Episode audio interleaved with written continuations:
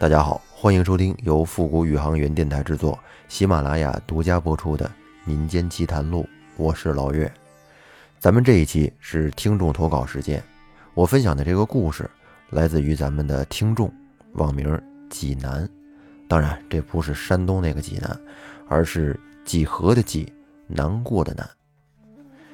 济南兄弟生在一个群山环绕的小山村里边，他们那个村子名字叫神树村。就在黑龙江省铁力市。俗话说得好，靠山吃山，靠水吃水。在他们那儿呢，有山有水，有树林儿。那儿的人们都围绕着大山还有大河在劳作着。那里盛产松子儿、核桃、榛子等坚果。当然，每年因为打核桃死的人也不在少数。为什么打核桃还会死人呢？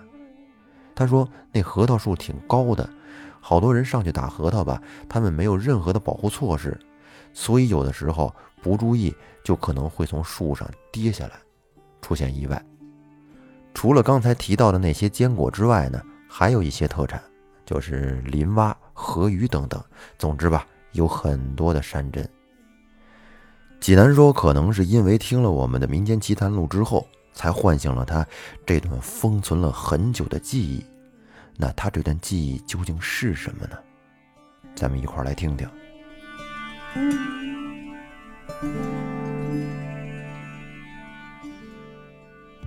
济南在十三岁的时候，就因为家庭条件不好，所以离开家出门打工了。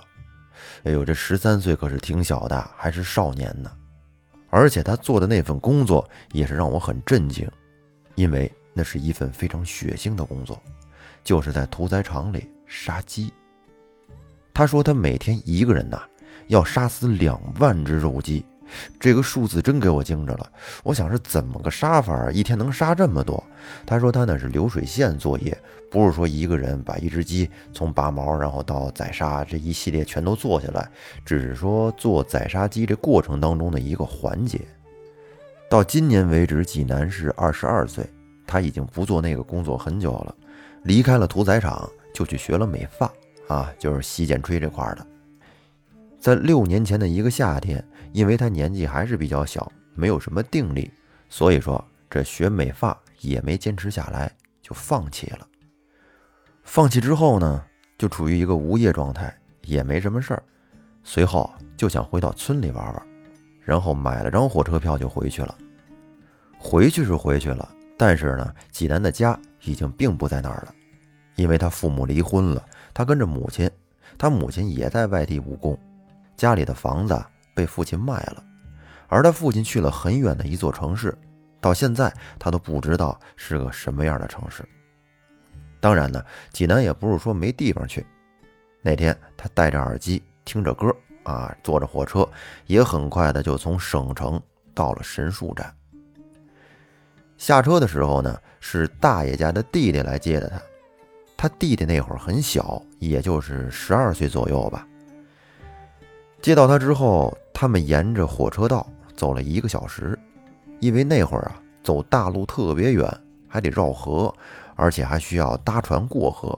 但是呢，走火车道就不一样了，所以说他们平时基本都是沿着铁路边上走。他说那会儿这铁道上也死过不少人，有的都被撞成肉泥了。哎，这对他们来说都不是什么新鲜事儿。啊，这是沿着铁路走了一个小时，就来到了桥西。这个桥西是一个小村庄啊，但是人不多，总共就七户人家。最早他爷爷家就在这儿，而他家的老宅也在这儿。这村子里的七户人家当中，就有一户是他父亲的连桥。这连桥说起来也叫连金，在有的地方也叫一担挑啊，就是两个女婿之间的这么一种关系。他们的媳妇是姐妹。那他父亲的连桥就应该算是他的姨父，他姨父家的儿子比他要大，所以呢，济南就叫他哥。他和他这个哥算是一块光屁股长大的，而大爷家的小雨弟弟就是他们两个的跟屁虫。反正这几个孩子之间吧，就是这么一个关系。然后他们沿着火车道又走了半个多小时啊，这挺远，真没少走。终于到了他大爷家那与世隔绝的小土房。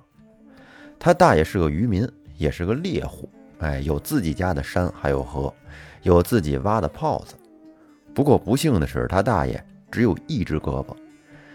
济南之前听他父亲说过，好像是他大爷年轻的时候坐火车从火车上掉了下来，结果被火车给压断的。但是他大爷这人牛逼，即使只有一个胳膊。也很牛逼，他大爷以前呀是做林挖买卖的，在圈里边有一号，哎，无人不知，无人不晓。小时候呢，如果有人问说这济南你是谁家的呀，提他爸名，可能很多人不知道，不好使。但是，一提说谁谁谁是我大爷，那人家一下就知道了。那说起来，即使到了现在，济南他大爷在他心里也是。比较高大、比较牛逼的一号狠人。因为济南到他大爷家的时候呢，是下午三点多，他们简单的吃了口饭，然后下了鱼罐就睡下了。要说这鱼罐是什么呀？就是捉鱼的罐子。嗯，下到水里之后呢，第二天早晨取，里边就有鱼啊。因为这罐子里面装的有玉米面。还有就是为什么才三点多钟就睡下了呢？一来呀，是他们这一路啊走的比较远，哎，累了；再者呢，就是因为他大爷家呀住的这地儿吧有点偏啊，以至于方圆几里就他们这一户人家，基本上是那种与世隔绝的状态，所以说不睡觉也没什么事可做。而且呢，他大爷也不让济南河的弟弟去大河边玩，怕有危险。然后到了第二天早晨起来，一大早。济南河的弟弟穿上衣服，就兴冲冲地起了他们下的罐子。结果不出所料，果然是大丰收，里面满满的全是鱼。在他们那儿呢，这种鱼叫柳根鱼，哎，个头不大，但是很好吃，很嫩。可能因为是野生的原因吧。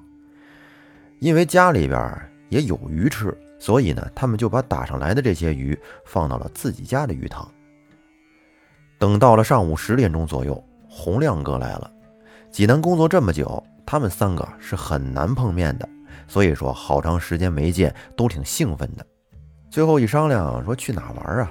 要不然一块去山上玩吧，因为当时山上会有很多捕鸟的网，抓到的这鸟摘下来可以吃，烧着吃、炸着吃都行。等他们上了山，找到了自己家的鸟网，哎，上前一看，确实也有一些鸟。但是没有什么特别好的鸟，基本上都是一种白色的鸟，体积特别小。嗯，在他们当地呢，管这种小鸟叫白头翁。然后他们就从那鸟网上往下摘鸟，同时还玩鸟，并且讨论着说哪些鸟值钱呀。这时，他们的大哥从这鸟网上摘到了一个不一样的鸟。具体那个鸟叫什么，现在他也忘了。但是仔细回想呢，只记得当时特别激动，然后撒开腿就往家跑。没记错的话，那个鸟当时应该是可以卖到一百多块钱。对于当时正在上学的大哥来说，那确实已经算是不少钱了。哎，于是大哥就在前面跑，济南和弟弟就在后面跟着一块跑。跑了一会儿，济南就感觉可能是因为不经常运动吧，导致他。岔气儿了，没办法，难受啊，就只能停下来，捂着这小肚子，大口大口的跟他喘气儿。稍微休息了一会儿，他这缓过来了，但是发现那哥俩已经跑远了。济南看了看周围，他对这儿不是很熟悉，因为离开这儿已经太久了，所以呢，他就大声叫喊。那哥俩也听见了，冲着济南喊了一声，然后呢。济南就朝着他们的声音的方向走了过去，可能是走的有点急，济南的一个不小心，一只脚就踩进了一个坟包里。他当时顿时就愣了，虽然说算不上多恐惧，因为他从小就在这生活，这坟地啊也是满山都有，但是要说害怕，还是有点害怕的，毕竟是第一次，这一脚就踹进了人家坟包里。这坟头没有墓碑，也不知道是谁家的，或者说呀，他当时根本就不确定那到底是个土堆还是个坟头。当然，在那个山上，除了坟头，确实也没有什么再类似的土堆了。当时济南在愣了几秒钟之后，然后撒腿就开始跑。他甚至自己都不知道是为了赶上他们呢，还是因为害怕。总之是跑得狂快。这种事儿啊，不是什么好事儿，所以呢，他就没有跟任何人说过，但是自己也没当什么大事儿。回到家当天晚上，大爷外出喝酒就不回来了，然后他和弟弟呢，在大爷家的炕上睡。大爷家是三间土房，每间房子南北都有窗户，方便看外边的情况。因为这南边和北边都有自己家的鱼塘。就当济南睡到半夜的时候，两点钟，为什么他会记得那么清楚呢？因为他们家墙上有吊钟，就是挂在墙上那种。到两点钟的时候，钟正好响。这会儿外边下着大雨。济南的耳边就总是感觉传来一阵咿咿呀呀的女人唱戏的声音，他也听不清楚唱的是什么，于是他就在半梦半醒当中，缓慢的，好像是睁开了眼睛。这时，他只见北边窗户的窗台上，竟然坐着一个白衣女人，他看不清她的脸。当时啊，给济南的魂儿都吓没了。随之，他想推他弟弟一把，可顿时发现他的身体还有手脚根本就动不了。这是他一身的冷汗。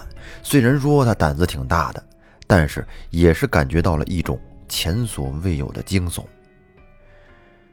他心里也知道，现在不是在做梦，就是碰上脏东西了。不行，就死马当活马医吧。然后呢，济南就想问问这个女人想干嘛，可是，一张嘴，却发现自己根本就发不出声音，全身上下只有眼睛能动，他就只能盯着那个女人。那个女人就在窗台那儿，咿咿呀呀的跟那儿唱着，而济南呢，也听不清楚她到底唱的是什么，而且他也只能跟床上躺着，默默的跟那儿流着冷汗。又过了一会儿，只见那个白衣女人用悠长的声音说：“明天我取你命。”济南当时一惊，恍惚了一下，结果就发现那个女人已经不见了。后来不知道他是不是睡了过去，等醒来的时候呢，已经是五点钟了，天刚蒙蒙亮，外面的雨也停了。伸手一摸。躺的那被褥啊，都已经被汗打湿了。他当时也没有跟弟弟提起过这件事儿，只认为这是一个噩梦。等到八点钟左右，济南和弟弟自己煮了点方便面吃。到了中午，天气特别好，阳光明媚的，哥哥来了，然后他们三个就一起去了大河，就是之前大爷不让去的那条河。那条河的名字。叫呼兰河，应该是松花江的上游。因为下过雨，第二天的河水啊会比平常的时候暖和一些，所以呢，一般人通常都会赶这个时候下河洗澡。他们这个河呀是这样，在河的两岸用一根很长的那种钢丝线缆连接着，然后在河里呢有一条铁船，这船上还有一条绳子是拴在那个线缆上。为什么要这么设计呢？因为他大爷只有一条胳膊，没办法撑船，他只能是在河里用一只手拉着上面的那麻绳，然后呢拽着这个船往前走。这个船就是起到一个过河的作用。他们几个脱下衣服，然后就迫不及待地下了大河。这河水不出所料，果然比较暖和。进去之后呢，感觉舒舒服服的。不过，虽然他们是在河边长大的，但是济南并不会游泳，他哥哥也不会，弟弟倒是会点所以呢，他们也不去太深的地方，基本上就是在边上玩。在河里玩着玩着，济南就发现，不知道什么时候，那哥俩已经就到了河对面了，因为在河对岸有一个小河泡，是山泉水，特别的甘甜，所以呢，他也就想着跟他们一块儿过去。但是因为河里的那条铁船并不是他们现在这个年龄能控制的，所以说想过河只能趟过去。这条大河，济南他知道这深浅，心里也有数。最深的地方，也就是到他脖子那块儿，所以他想都没想，就往那边走。可就当他走到大河中间的时候，他发现浪非常大。这会儿他有点害怕，有种想回去的冲动，但是呢，又怕他们笑话，所以还是硬着头皮继续往前走。结果往前没走两步，过了一个大浪，直接就把济南给冲走了。他还记得当时他大喊了一声“快救我”，然后整个人就沉到了河里。他心想：完喽，这下算是撂到这儿了。他在河里喝了很多水，漂了很远，自己呢，在拼命挣扎了一番之后，也基本上放弃了。就在他觉得自己马上就要淹死的时候，一个老树枝挂到了他内裤上。因为可能是离开家久了，他觉得脱光了下河不太好意思，所以呢，就穿了个内裤。结果万万没想到，就是因为这条内裤救了他的命。济南是拼尽全力的抓住挂在他内裤上那个很粗的树枝，然后呢，他顺着那个树枝就艰难的爬了上去。到了岸上，疯狂的咳嗽呀，嘴里边和鼻腔里边全是水。他看着弟弟和哥哥在上游跟他招手，于是便连滚带爬的走了一段，跟他们会合了。当时他整个人都在颤抖。哥哥拿着衣服把济南领到家里，当时他整个人基本上都傻了。但是他们三个孩子也不敢跟大人说，因为说了以后，轻则劈头盖脸的一顿臭骂，粽子啊笤帚疙瘩伺候着。而济南当时也没有把这件事儿跟他晚上做的那个梦联系在一起，他只以为就是下了雨，涨了水。浪太大而已。可是后来想想，真是细思极恐啊！在水里边，他脖子上戴的那个佛牌被冲走了。那个佛牌是牛骨和一种比较名贵的木材雕的文殊菩萨，是大爷的好朋友送的。然后在当天晚上睡觉的时候，济南又一次的梦见了那个女人，还是坐在窗台，但是这次他没说话。也没有唱戏，只是一动不动的坐在那儿。而济南呢，还是像前一天晚上一样，只有眼睛能动，发不出声音。而且这个女人还跟上次一样，不知道什么时候就突然消失不见了，并且呢，再也没有出现过。这件事儿，济南从来没有跟任何人提起，只是当笑话说过，在水里差点被冲走的事儿。现在想想，真挺害怕的。不过这么多年，他一直都坚信着自己百邪不侵，因为最早他的工作应该就是属于屠夫那种类型，再加上他的生日是八一建军节，所以他觉得自己命很硬。直到今天，他也是这么认为的。那济南投稿的这个经历呢，到这儿就给大家分享完了。确实是一个听起来让人感觉很后怕的一段经历。咱抛开乱七八糟的梦不说，单就这个不会游泳就敢下河里去洗澡，多危险呐！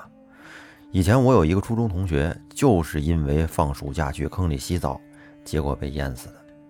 济南这是幸亏有惊无险呀，真是宁可被家里大人暴打一顿，也不能这么干呀。那为了证明这个故事的真实性呢？在节目下方的介绍里边，我会附上济南给我发过来的呼兰河的照片，里面还有节目里提到的他的兄弟。那如果正在听节目的您也有故事想分享出来，那么欢迎投稿，我在这里等您。投稿方式去节目下方的节目简介里找。那咱们这期节目就说到这儿，感谢您的收听，再见。